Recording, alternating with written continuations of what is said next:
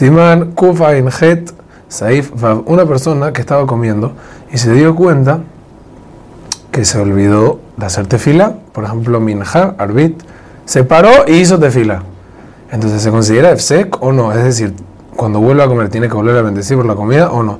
Entonces, aún si estaba obligado de parar a hacer tefila, o sea, se le iba a ir la hora, o sea, tenía que interrumpir sí o sí, no debe volver a bendecir y no se considera efsek.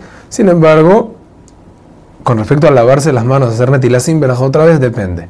Si era en la misma casa, entonces no tiene, pero si se fue a otro lugar y como que se despistó del nekiyut, de la limpieza de sus manos, debe volver a lavarse las manos sin veraja.